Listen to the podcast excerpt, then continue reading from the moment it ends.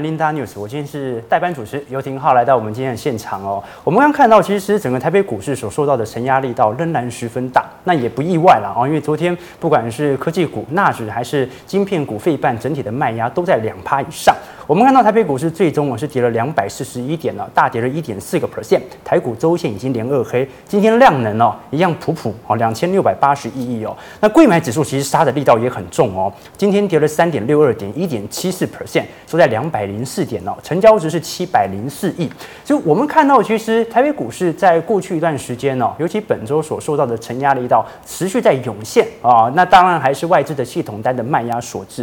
所以，我们今天哦特别请江老师啊老师。师傅，好朋友啦，一起来跟各位探讨一下。我们知道，其实过去一段时间哦，对，我的观察是这样，就台积电法说会之前，通常外资会有一波的拉抬，然后等到当天再开始利多进出。那这一次很奇怪了，这一次不管是 这个法说会之前，还是法说会之后哦，整个系统单似乎并没有流到台积电身上。所以，我们今天聊两件事情：第一，聊台积电的法说会；第二。我们看到，其实美国股市，你像看道琼、标普，目前都还没有破前低，但是费城半导体指数在昨天晚上破前低了，没错，破了。那么费半啊，这个台积电是费半的重要成分股之之一，它会不会也破呢？未来怎么做观察？我们先从法说会当中的几条讯息哦，跟江师傅请教请教一下。我们看到这一次整体市场上哦，最明显的变化是高阶运算的营收占比哦，首次超越了手机晶片的运算的营收占比，也就代表着是不是代表着现在台积电整个营收结构啊？面临到了手机晶片需求啊，紧切来到高峰的一个效果，所以反而导致现在手机晶片的营收开始有所下滑，而主要是集中在一些高阶运算，比如说 GPU 啦、辉达啦、AMD 这些商业。所以我想问一下，到底这次法说会，很多人说。它目前优于财测啊，可是如果它优于财测，那股价到底在跌什么呢？那它跟大盘是不是也有联动的关系？好的，那股价在跌什么？股价在跌，就是说不是他业绩不好，也不是他掌握不好，股价代跌，说资金在退潮。你看今天台币又又又又又重贬的。那其实来讲，就是说以台积电来讲，它最重要的两个，一个是手机，一个就是我们刚才讲高速度运算这一个部分嘛。其实两个部分做一个消跌来讲呢，我觉得这个是大家都可以接受的。那手机来讲，其实它到这一边部分来讲，它要再往上去做更高阶的这一个手机来讲，我想已经是也没有那个必要的。所以说这些高速度啦，或者说将来的一些比较哦，用比较复杂的这个部分来讲，我想会。需用到这些比较高阶的一个制程，也就是说，我其实有有有，我有时候自己都在想，嗯，你用那么速度那么快的做什么？那做绘图晶片啊，做玩电玩呐、啊，对不对？对，那那毕竟那个是非非常少数的嘛。是，你说你手机用的，你要需要很快嘛？是。其实我用四 G、五 G，我也不没有感觉到说五 G 有快四 G 快很多啊。嗯。我我自己本身基地台不够了。对我自己用的结果嘛。嗯、但我觉得其实股票市场是这样的，就是说以今天这个大盘来讲呢，哎，我们台股还好。这个是一六七六四嘛，对，还没有破，可是费半已经破了。哎，那 费半已经破，就代表说我们比较强。嗯、那你觉得台股会不会破？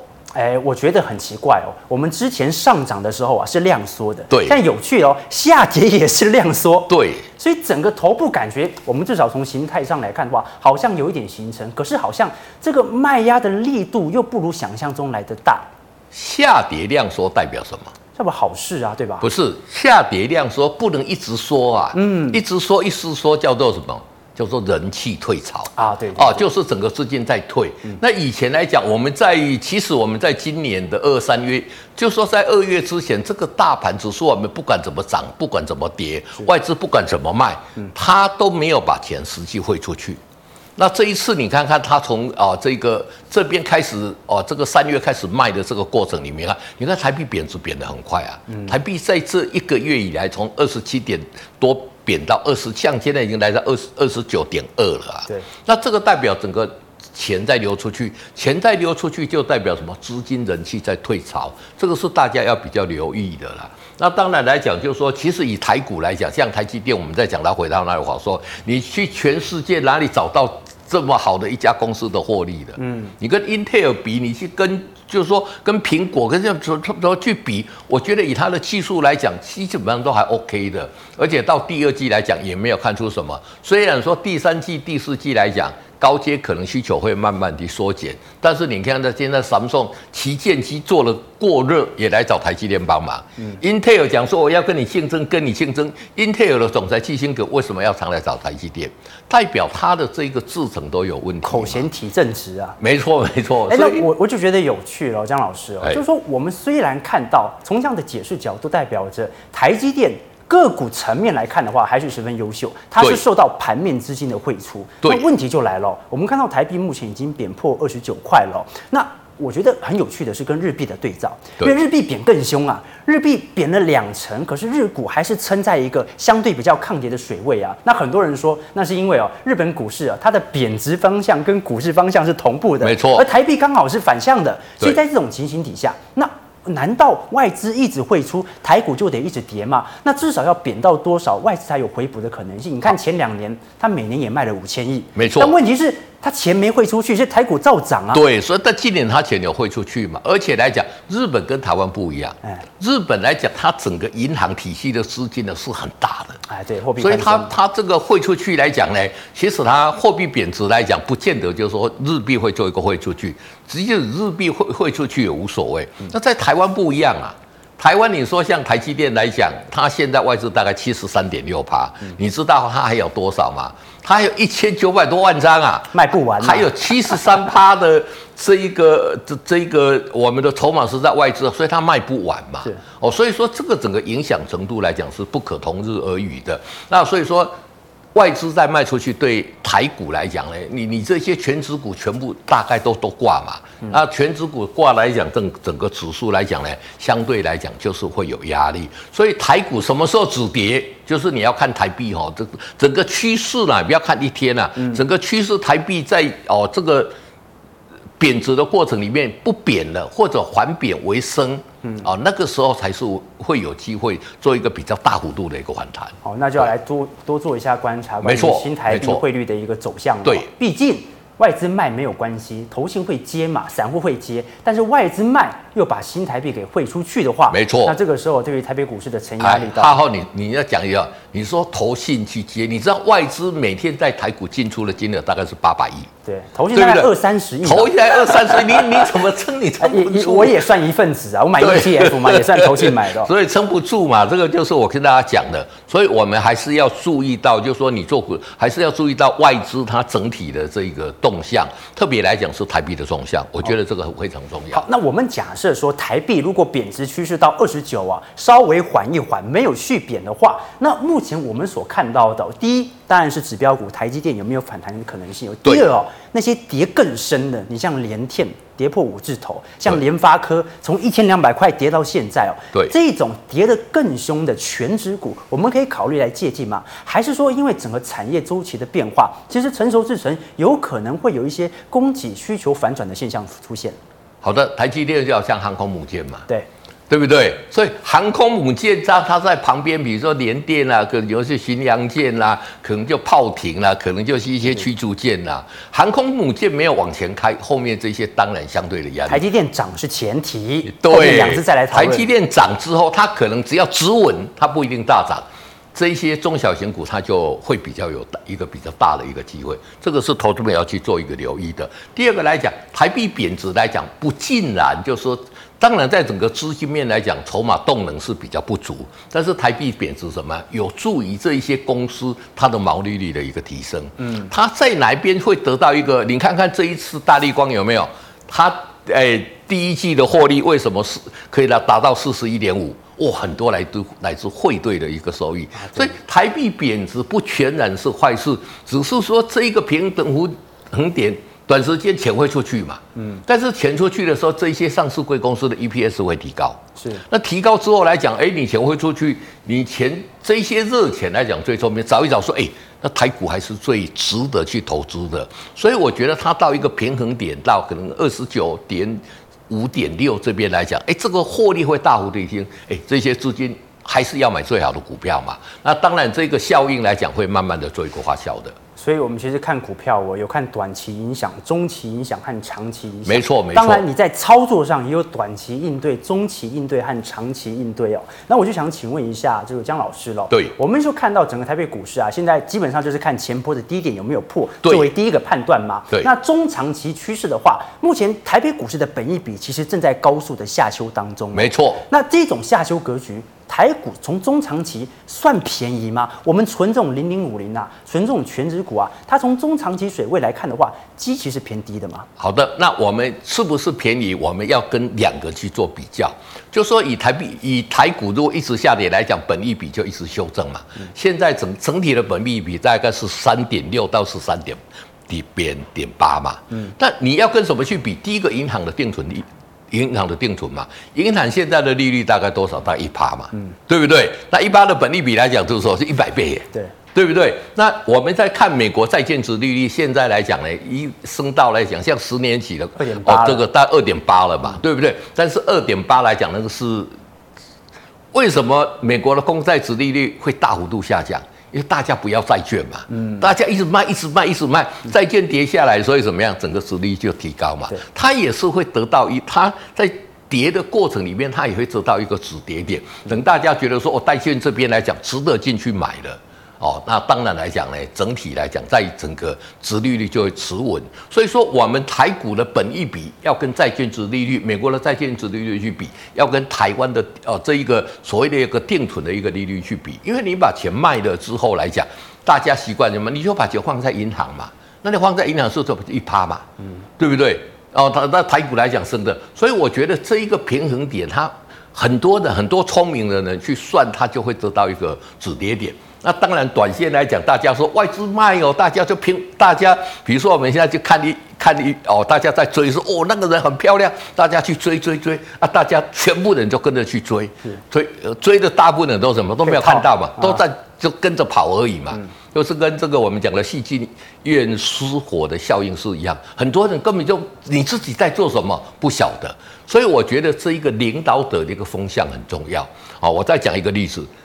去年之前，只要是现金减资的股票都涨翻天，因为大家觉得很好哦，这个老板很好哦，一江一国，对不对？退回来现金又不用扣税，对不对？EPS 又会大幅提高，股价又会上涨。以前来讲都是很好。对，那从这一个二六零三的这个哦长荣说要现金减资，大家把它解读是不好的方向之后，大家觉得现在减资都是票房毒药。哎，我真的，你像现在国巨啊，有对对，你看国巨之前减资多少去都是好事情啊。是，那为什么今年之前减资都好像今年就变成是一个坏事？风向变了。对，我觉得这个是风向的一个问题。所以投资朋友在。操作这个过程里面来讲很重要，比如说现在来讲，很多影响到盘面上很多因素。现在影响盘面最大的因素是什么？通膨嘛。嗯。第二个是什么？第二个，我们 COVID-19 今天已经来到一千。啊，超过一千一千两百多个了嘛？那这个部分来讲，是影响会比较大。是。那这个部分来讲，大家短时间会害怕，其实中长线影响真的也没有那么恐怖了。你说像通膨来讲，有恐怖到到到就是说啊，大家要把股票全部卖出去嘛？在通膨的情况之下，你更需要买股票啊。嗯。你把钱放银行的撸肯撸不啊？你把钱放银行，对不对？所以我觉得这一种要取得它一个平衡点，当然是没有那么快。这个是整个。啊，特别又有人在诱导这个风向，所以我觉得投资朋友在这里来讲呢，你自己来讲就可以去选，在这个大家在下跌的过程里面，诶，比如说大家在跑，大家在逃命的时候，嗯，你你如果冷静一点，反而可以在那边。捡钻石，对对对对对，这个观念。所以这就是从中长期的角度来思考台北股市在修正去估值的当中哦。那如果我们从短期格局来看，对，刚才姜老师提到了通膨的问题哦。对，我们看到近期其实钢铁类股的涨势还算是蛮凶猛的，没错，包括世纪钢、大成钢、星光钢哦。那这种哦比较明显具有通膨力道支撑的个股的话，我们短期来看的话，大盘在下跌，但是非常强势的股票，它会横者恒强吗？会。我们看，呃，那个，我们把那个四七三六打出来看，这一档叫做什么？叫泰博。你看这个涨上来，恐怖恐怖。做什么？做检测的嘛。对。那它它为什么可以这么强？第一个大家讲到这一个哦，这个生技股或阿黑的摩探吉啦，哎，他去年赚二十一块呢，啊对，他二十一块，你现在其实来到两百九十四，怎么样？本利比还不高嘛，所以所以是因为疫情，对不对？对，那当然疫情来讲是检测的嘛，但是像你这一种股票，你看是涨起来就很凶，嗯，那这一种你如果在这里没有买到，你就不敢追嘛，所以买到的时候你就要勇敢啊去去抱的。啊，钢铁股我觉得也是一样，因为为什么现在报价还在上涨嘛？对，那只要报价在上涨来讲，就是说在空头格局里面会涨的股票是很少，对，但是它的涨势很凶啊。那我们来看一六零五，哎。一六年叫什么？叫华新。嗯，你说这个涨得凶不凶？而且放量哦。对，你以前讲到华新啊，黑老公司啊，黑股股票告牛皮啊，黑卖贝了，对不对？嗯。所以说，其实我觉得就是在股票里面来讲，你看华新这一波，你看今天继续涨嘛，嗯，对不对？为什么？获利不错嘛。哎，可是这种涨得太漂亮的，我们要什么时候来进行介入啊？就说第一根出量的时候，你就要进去买。那现在来不及了。对对对，那现在因为你现在进去买，你就会很，你就不晓得怎么去操作了。是，所以投资朋友可以把自己喜欢的一些股票，把它捡起来，然后出根第一大量的时候，就进场去做一个布局。这招很有用，以前江师傅教我的。后来我在我的这树精灵 A P P 里面呢，就是列了所有自己有兴趣的个股。对，每天就是看一眼就好，看一眼，哎，哪天放量，哎，值得大家来做关注。没错，没错，而且这种股票一买了。你就不要随便轻易放掉，这这我让我想，你要跟什么跟那个 那个鳖去学习呀？啊，哎，这让我想到就 之之前啊，有一种叫做一秒选股法嘛，没错，当天台北股市大跌了三四百点的时候啊，全部全职股、金融股都受承压，哎，结果你一看，哎，居然一秒当中居然。收涨了，而且是放量，哎，这个时候肯定是有人不想让它跌，没错，值得大家来多做些关注了。好，所以在疫情大幅的一个渲染底下，其实不管是我们现在看到的通膨相关的概念股，还是疫情相关的概念股，大家都可以多做一些留意，还没有发动的股票，对，甚至。你觉得它会不会发动？也可以在我们的这个群马以上来提问一下。就是说，但是一定发动了，你咬住了，你就要跟那个什么，你知道憋学习，永远跟他。为什么不学习？咬死不放啊！咬死不放。等到我我们乡下以前有一个传说嘛，就是说你就如果被憋咬到哈，要怎么样它才会放开？嗯，要怎么样？要打雷呀、啊。不打雷，他不放开的啊！哦，那当然是这样。所以我们小时候看到那个鳖都要都避开的远远的。我们去那个河里有看到啊，它咬到，听说要我我是没有被咬过，我不晓得。传说都是这样。那你这个也是这样，你只要咬住了，你就跟别人去，等到怎么样？打雷你再放开，打雷是什么？跌破五日线的时候，啊、okay, okay 你在哦，我们这边提醒给投资朋友做一个比较有趣的去做一个比喻。五日线是这个江老师的镇店之宝啊，没错，没错，对对对，那我们现在进入这个网友的一些投资环节了。对，我们先从赖群组里面来做一些观察。对，先看一下六一九六的凡轩哦，好，这个半导体设备股，我们刚才有提到说，其实整个台积电航空母舰从个股层面来看是往前的，对，只不过河流在往后。遭受到了一点逆风。对，那么我们要怎么观察台积电在这一次法说会所释出的资本支出，对于未来这些设备的建制呢？好的，那台北台积电有特别讲嘛，今年跟明年的资本支出不会改变嘛。嗯，所以整体台北呃这个设备股来讲，仍然是相对会有机会。但是来讲相对有机会，你看像这种个股来讲怎么样？它的线这个头部已经很明显了。嗯，哦，就是代表来讲就是什么？你现在要去找的就是这些扩厂的。马上可以立竿见影借到了。现在来讲，可能是美国工厂嘛，嗯，所以或者说它一些来讲，因为台积电现在把这个设备都是在这些先进封装的这个设备嘛，所以投资者要往这一方面去去去做一个布局。那像这样的来讲怎么样？它的股价真的很弱，你看一直跌一直跌，跌到这里怎么 K D 破二十？是很多人跟他讲 K D 二破二十就是超跌，我就跟他讲不是啊，它是要续跌啊。对，人家讲叫低档钝化，对不对？对，这个已经钝化了，已经钝化的股票怎么？有的持股来讲，先做一个出脱，你等到它底部出场，底部成型，像这边要涨，你再进去买就好了嘛。是，哦，那现在还在跌势的过程里面，我觉得投资人还是先做一个出脱的动作。这个江老师常常要提醒各位说，这个关于 K D 指标的一个运用啊，我们发现其实不管是台股本身还是个股本身哦，往往那一波最亮丽的涨幅。都是钝化的时间开始产生的。对，而且现在台股来讲特别明显，因为有些人 K D 高档钝化，他决定要卖出，这就错了嘛。对，对啊，有一些看不顺眼去放空，所以说为什么这次放空呢？都是被修理的很惨。OK，对所以其实要从技术指标和基本面的一个支撑来做观察。没错。再看一下二三四二的茂系哦，买在四十三点五块哦，是否未来还有持续有题材？我们不知道做 MOSFET 的啊，目前感觉压力也是很大啊。这个也是一样嘛，钝化嘛。这个弱势股来讲哦，就是说，股票市场就强者很强，弱者能弱啦啊。这个弱势股怎么样？K D 也是在低档钝化了嘛。那钝化什么？股票很弱嘛。那你想，连台积电那种做做最最先进制程的、最不缺货的这代节，你贸细去做那一种最最成熟制程的技术最不好的，所以你一定要等台积电的时候，它才会有机会啦。那短线在这边来讲，它还在破底嘛。破底就是什么？相对弱势嘛，所以我是建议来讲呢，先把它出掉。换股做一个操作会比较好。好对，我们看一下二四八四的西华哦，对，它也是做这个呃频率元件的、哦。对，这种股票来看的话，上方前面还有卖压，但是短期内似乎有所支撑。那我要怎么做？区间操作吗？好的，那西华来讲呢，它这个是做石英晶体跟那个晶体一样嘛。你看股价怎么样？表现相对强势嘛。对，哎，人家 K D 在多少之后，它是主底完成。我最喜欢这一种 K D 刚刚突破五十的，为什么？代表它要攻了嘛。哦，所以我觉得像这样的个股来讲呢，哦，如果说它真的让它要过算，它现在比较美中不足的是什么呀？量不足了。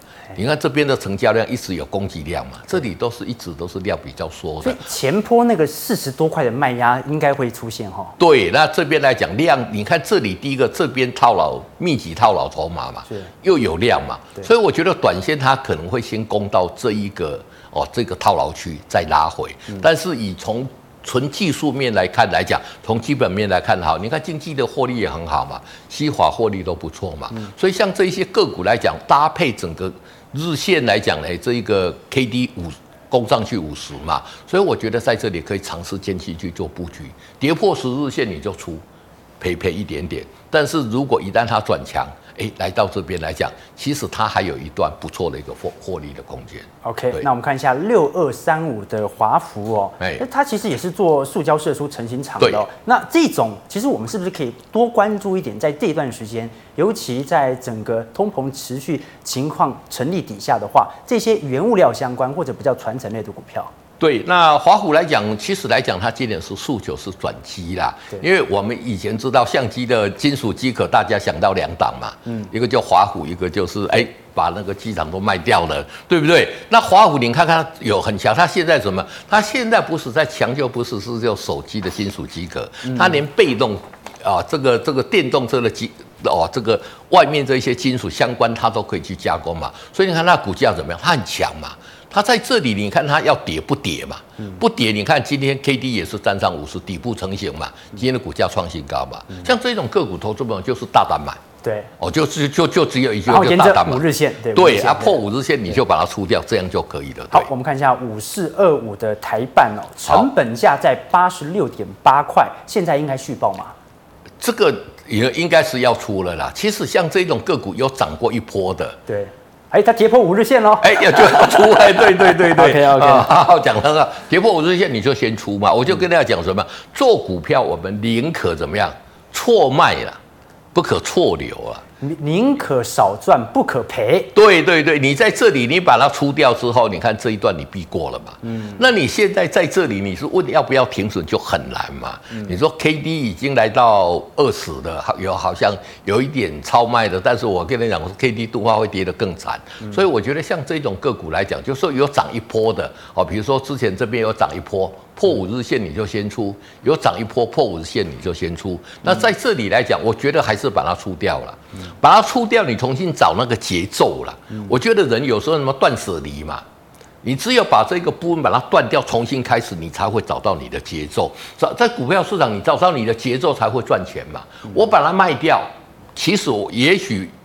对不对？我不不敢。但是你等到它底部出场进成型的时候，你再进场去做买，你会知道说，我为什么买这一档股票，我为什么我我买进去，我在哪边要出，清清楚楚，你就在股票市场就会有办法赚到钱。所以在这里，我是建议投资们还是把它出掉。对，OK，那我们再看一下五四七一的松汉哦，对，成本价买在一百一十一点五块，是去年的时候买哦，现在应该要续报吗？还是我有部分资金可以持续加码吗？这里来讲呢，我是觉得也是要出啦。那，你如果资金比较多，你要加码什么？你等底部出来再再加码嘛。嗯，哦，你等这个底部出来要涨之前，你再加码嘛。它现在在跌势过程，你加码干嘛？嗯，对不对？那很多人就讲说，要涨之前我看不出来，我有送给大家，就是底部成型，你等。等底部成型，代表它确立的底部要涨的过程里面，再进场去做一个加码。所以你如果说觉得说，哎，双汉我就很喜欢我，我就很喜欢这档股票，OK 没有问题。你等到它这边像这个有主底完成，再进场去做一个不哦加码，那你来讲怎么样？加码的股票你也有一个操作的一个依据，那操作起来就得心应手。好，那我们就来看一下几档权值股了。二三零三的联电。短线上肯定卖压有点大，但是我好奇的是，江老师对于中长期成熟制成的看法为何呢？好，联电从这里开法说会嘛，哦，跟你讲获利很好嘛，但是他跟你讲就是什么？利多进出啊一，一年后，一年后成熟制成会怎么样？会供过于求嘛？嗯，他联电最早讲的，你看就股价就一路下来嘛，是，因为像这种大型股哈，我跟你讲啦，一般散户啦，一般投信是买不动的啦，是，他一定要外资进来买嘛。那外资的眼中只有什么？外资眼中只有六个字：成长、成长、成长。嗯，哎，就其其实有两个字，就是成长啊。它早就是业绩成长的。哦，那业绩成长，你看来台积电来联电来讲，它没有办法再做成长的，所以你看股价有没有？K D 也在那边钝化嘛，所以说像这种个股来讲呢，都还有破底的危机啦。嗯，你要先去找，就是找那个第一个现在还能涨价的。嗯，像你我们讲的，像那个钢铁还在涨价吧？嗯，M C U 还在涨价嘛？对不对？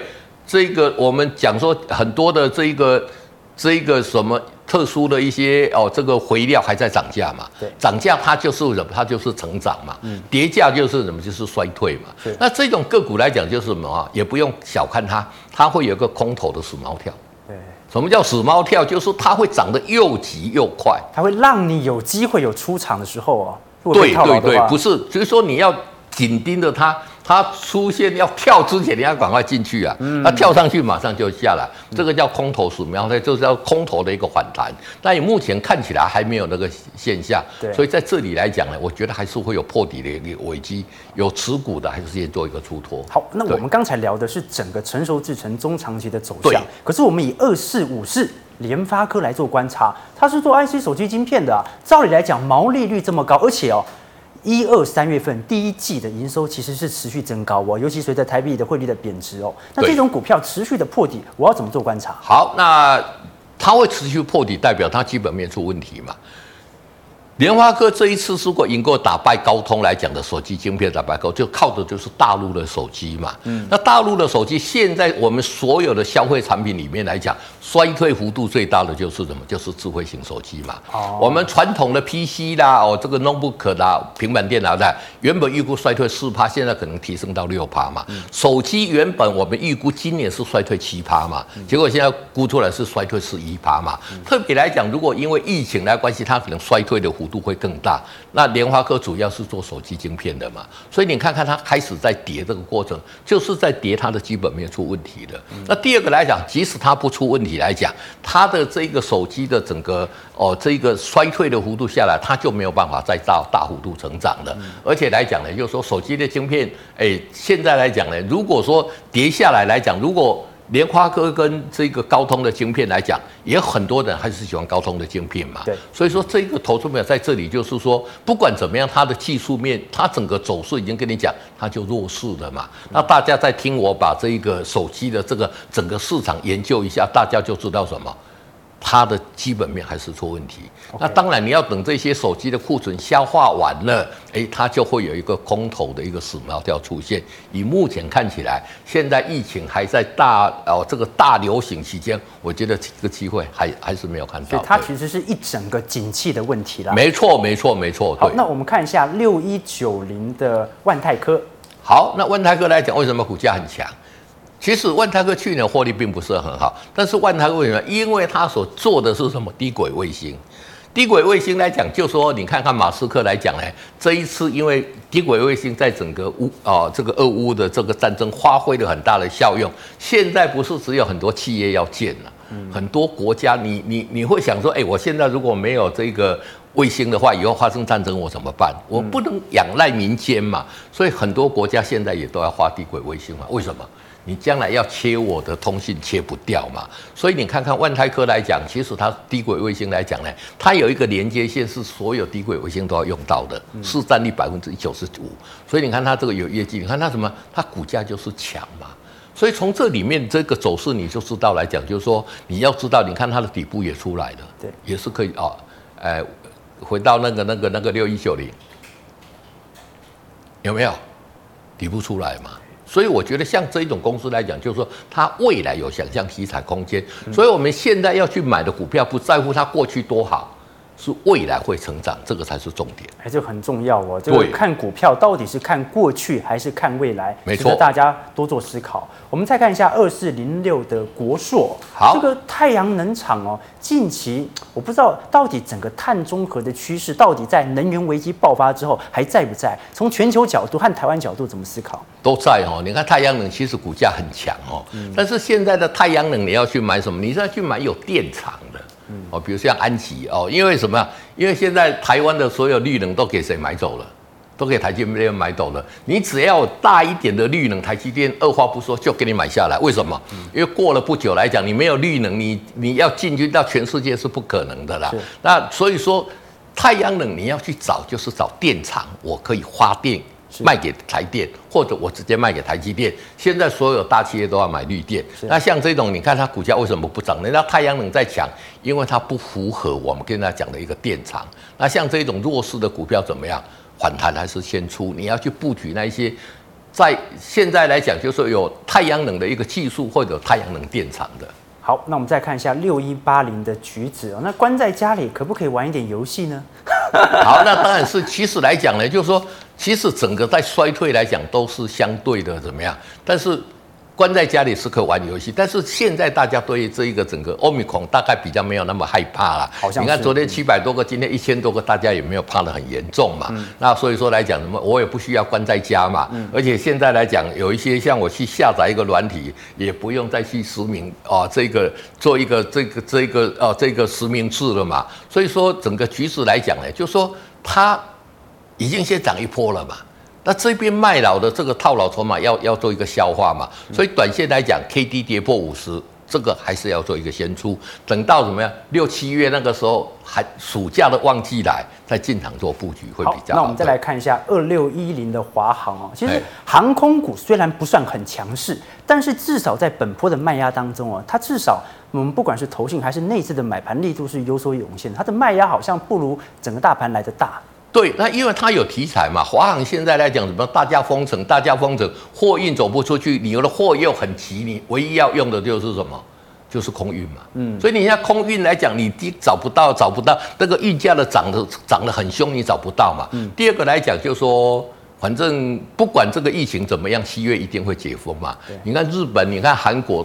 疫情那么大都解封了，台台湾来讲预预估七月也会解封嘛。嗯、那解封之后，大大家要出国了。哎，我刚好也换了日币，日币很便宜。对对，大家急着要出国嘛，所以它是有想象题材的。嗯，哦，那当然这个想象在题材面的时候，它短线先转强嘛。哦，先在这边来讲什么？它至少来讲在这一波上，它算很强势的。那在转强的一个同时来讲呢，投资朋友就可以去留意怎么样？嗯，这个题材一旦消失之后。它股价会做一个比较长线的整理，哎，等到它的业绩上来，现在是题材面还有机会，是哦，所以说在这一个我们没有正式解封之前，它都有机会。大家会想说，哎，一笔来讲这个是后尾嘛，但是真的再忍，真的会不会赚钱？到时候等业绩我们再去做一个检验。所以短线在题材面，因为我还还没有正式解封，正式解封的时候你就要小心了。所以股价什么时候涨？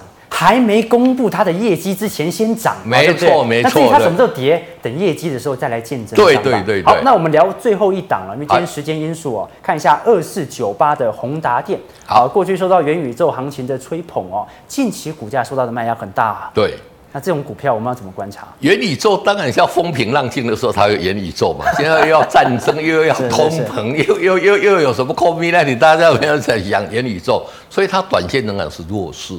那这一种来讲就是什么？等到有一天啊，大家做无钱业绩，就哦，大家来想来想元宇宙嘛。哦，所以说短线来讲，它也嘛，你看它一直底部都没有出来嘛，到这边打到。K D 到五十就下来，K D 到五十，K D 到五十就下来，那一路一路破底嘛。目前看到这个惯性改变了没有？还没有改变，所以这一些个股来讲，一定要等到这些股票都很强之后，才会流轮流到它。所以短线来讲，还是先把它除掉，因为怎么样？没有赚钱嘛。你现在好歹来讲，你要买股票找那个什么，至少有赚钱的，有高现金股息、之利率的，又有高成长的。我觉得这个。